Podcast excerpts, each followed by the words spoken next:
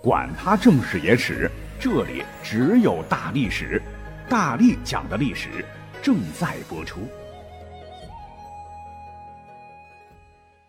大家好，我是大力丸，咱们书接上回，快意恩仇的武侠世界当中，四大门派最为出名，流传也甚广。除了少林稳坐第一把交椅，其余名额说法不一。那武当派屈居第二的呼声是最高的，甚至有武当派与少林派齐名的说法。那驰名中外的武当派到底是怎么来的呢？《倚天屠龙记》当中有交代，说少林寺的觉远大师有一个徒弟叫张君宝，因违反少林不准擅自学武的禁令，被赶了出来。张君宝根据少林功法变通，自创内家拳，在湖北武当山开山立派，创建了武当派。那张君宝就是我们熟悉的张三丰。在张三丰及其继承人的发扬光大之下，武当派最终和少林寺并驾齐驱，名动天下。那武当呢，又被称作内家之宗。武林中一直都有北崇少林，南尊武当的说法。这两派也常联合起来主持武林正义。实际上啊，“武当”一词我去找了，这个词儿最早是出现于《汉书》，时间可比小说里边宋末元初的张三丰出现的年代要久远、久远、久远的多。意为非真武不足当之。相传道教信奉的真武大帝就是在武当山得道升天的。所以，从汉末至今两千多年，武当山多次被历代皇帝册封，成为道教仙山。而武当派能够在这个地方立足，和少林并驾齐驱，分支南北，想必一定是有很强的独门绝技，才能够立起山头，称霸江湖吧。因为小说当中和历史当中，哈，确实武当派和少林寺的渊源比较深。故而呢，你像在梁羽生的书里边，武当派排第一的神功便是达摩剑法。达摩呢，乃是南北朝西来神僧，也是少林派的创始人达摩尊者。在嵩山面壁十八年之后，所妙悟的一套剑法加内功，全名叫做达摩一百零八式，那是相当的厉害啊。古老相传，里面其实呢还有掌法与刀剑等用式，但尤以剑法最为精妙，只有三十三个招式，但却可以回环运用，变化奇绝。往往一个招式就可变出许多招式来。还再有精深博大的武学纲要，以静制动，以气运力，对内功修炼大有帮助。这套达摩剑法亦以怪招闻名天下，其身法步法之奇之巧，也是其他剑法望尘莫及。那为了让大家略窥此剑法之精妙，请看梁先生著名的《七剑下天山》中的描写。说这一晚，这个主人公啊叫桂仲明，把达摩秘籍世事演习，反复揣摩，渐觉心领神会。一忽在地上打坐冥思，一忽而又跳起来，手舞足蹈，拔出藤角宝剑，按照达摩剑法飞舞起来，顿时荧光遍体，紫电飞空啊！旁边一人虽然通晓达摩秘技，却看的是眼花极乱。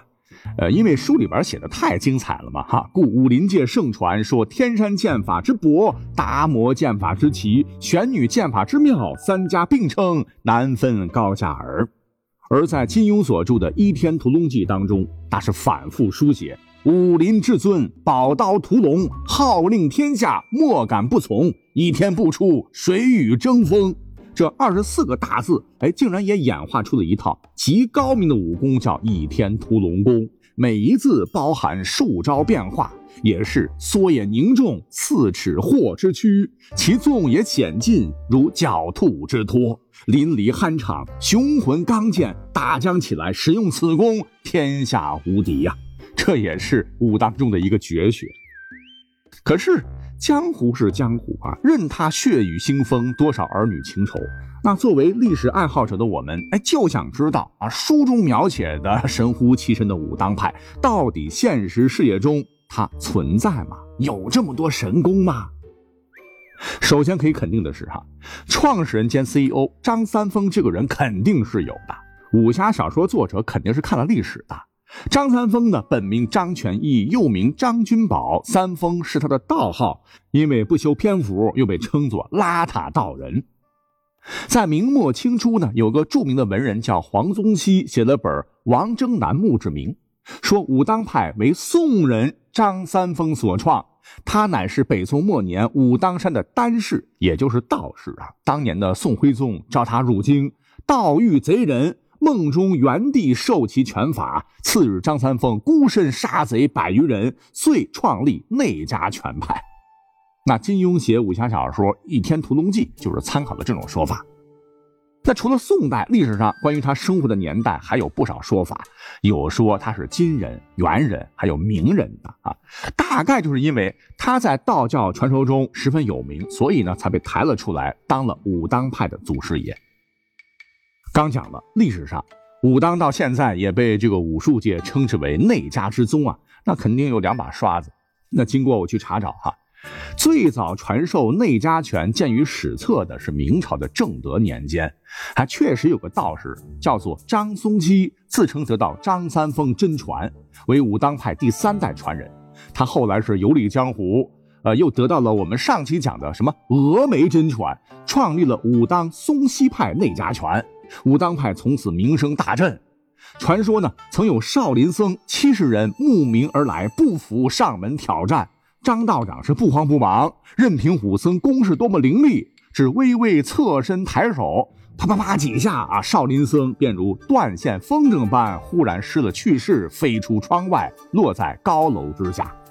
从此武当拳法无人不服。自张松溪之后，武当派人才济济，产生了一大批的武林高手。可见，在实战方面，武当派的功夫还是很厉害的。那么好了，既然武当派真实存在，那么那些绝学啊，比方说只有张三丰会的三花聚顶啊什么的，它到底历史上有没有啊？其实啊，别的不好说，这个三花聚顶历史上还真有啊，但不是什么神功绝学，而是道家内丹的一个学术语。人花炼精化气。地花炼气化神，天花炼神还虚。所谓聚顶，就是精气神混一而聚于玄关一窍。太复杂，我也搞不清楚啊，就当传统文化了解一下。那除却神功啊，其他功夫接地气的武当真的就太多了。仅拳术套路就有太极拳、无极拳、摇鱼长拳、圆柔伏地拳、六步散手、武当太乙五行拳等。而武当派的内功有洗髓金睛六式，分别为金狮夺毛、凤点头、风摆荷叶、左缠金丝、右缠金丝、刀劈华山等。武当派的器械也非常厉害，你像首推武当镇山之宝武当剑啊，又有白虹剑、太极剑、六合枪、六合刀、松溪棍等。跟上期我们讲到的少林派有金刚伏魔圈哈，武当派真有阵法。在武侠小说当中，常常提到的九宫八卦阵、三才剑阵等也是存在的，只不过没有那般神奇罢了。好，那联系上篇我们就介绍完了武林实力最强、功夫最高的两大派别——少林和武当。但我也知道啊，有个别武侠迷一定会不服气哈，因为在金庸写的《天龙八部》当中，各位可以回忆一下哈，就说到天龙四绝之一的。吐蕃国明王护法国师大轮寺住持大轮明王鸠摩智，不是偷学了不完整的小无相功后，又夺去了易筋经吗？由此内力大增啊！竟然一天恣意妄为，跑到少林寺去炫技，展示大金刚拳中的洛中东应，般若拳中的摄魔外道，摩诃指中的三入地狱和袈裟伏魔功，欲以少林七十二绝技威逼少林众僧臣服吐蕃。并使拈花指击倒大师玄度，所幸啊，已是逍遥派掌门的虚竹及时赶到，揭穿其所使的招数，并非真的是少林绝学，而是逍遥派的小无相功。于是两人大对决，虚竹以北冥真气护体，用天山六阳掌化解了鸠摩智狠毒的杀招，将其最终击败，挽回了少林的面子。似乎从书中可以看出，少林派比起逍遥派。略逊一等啊！啊，要知道，已经秒天秒地的小无相功，还只是逍遥派诸多神功中的一小步而已。故而呢，作为整部《天龙八部》当中最为神秘的门派，其开山祖师逍遥子本身呢，似乎就是一个传奇呀。北冥神功、凌波微渡、小无相功、生死符等等绝学聚集在他一人之上啊，似乎他就是金庸武侠世界里的最强王者之一，甚至是著名的扫地僧的真实身份，可能也是逍遥派。由此可以得出一个结论，那就是让江湖各大高手惊心动魄，又显得诡异低调的逍遥派。哎，他才应该是武林最强门派，力压武当和少林。其实啊，对于小说迷来说的话，这个观点我也赞同啊。问题是，逍遥派在现实生活当中真的存在吗？这才是我们本期的关键。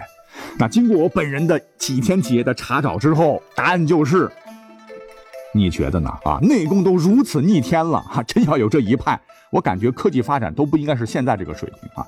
所以呢，逍遥派。完全是杜撰的，是没有一点历史根据的。哦，对，还有我们很熟悉的崆峒派，不是也经常出现在四大门派的排序中吗？啊，虽然觉得崆峒武术远不如少林、武当那样名头响亮，但是金庸笔下的崆峒派武功那更是高深莫测、神秘奇诡，那也是有武林绝学的。据说金庸书里边写的七伤拳，就是源于河西的崆峒山。崆峒山历史上那是道教发源地之一，道教讲究阴阳平衡、五行和谐，所以会有七伤的禁忌。你像我们很熟悉的，在《倚天屠龙记》当中，崆峒派的七伤拳还有个口诀，叫“一练七伤，七者皆伤，先伤己，后伤敌”。就是说，练成七伤拳以后，所发出的拳力，一拳中有七股不同的劲力。或刚猛，或阴柔，或刚中有柔，或柔中有刚，或横出，或直送，或内缩，那敌人抵挡不住这源源而来的劲力，便会受到内伤。而且最让我觉得不可思议的是啊，你看别的武功那都是越练越强啊，但是此拳是先伤己再伤敌，呃，境界越高呢，自己脏腑受到的损失也越大，这不是典型的同归于尽吗？那小说中为什么这么设计？哈，我们先不讲啊。真实的世界，崆峒派是存在的，崆峒武术呢也是存在的，但七伤拳是真没有。